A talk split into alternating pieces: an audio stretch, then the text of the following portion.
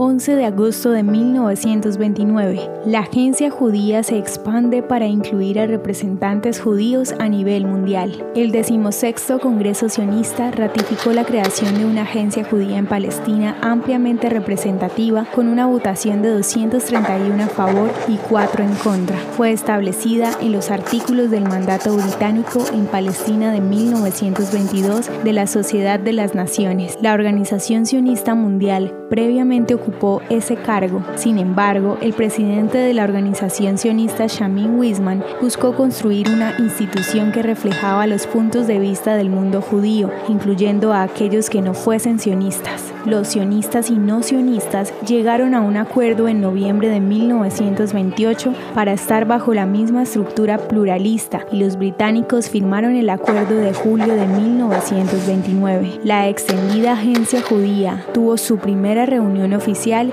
el 12 de agosto de 1929. ¿Te gustaría recibir estos audios en tu WhatsApp? Compartimos nuevos episodios todos los días.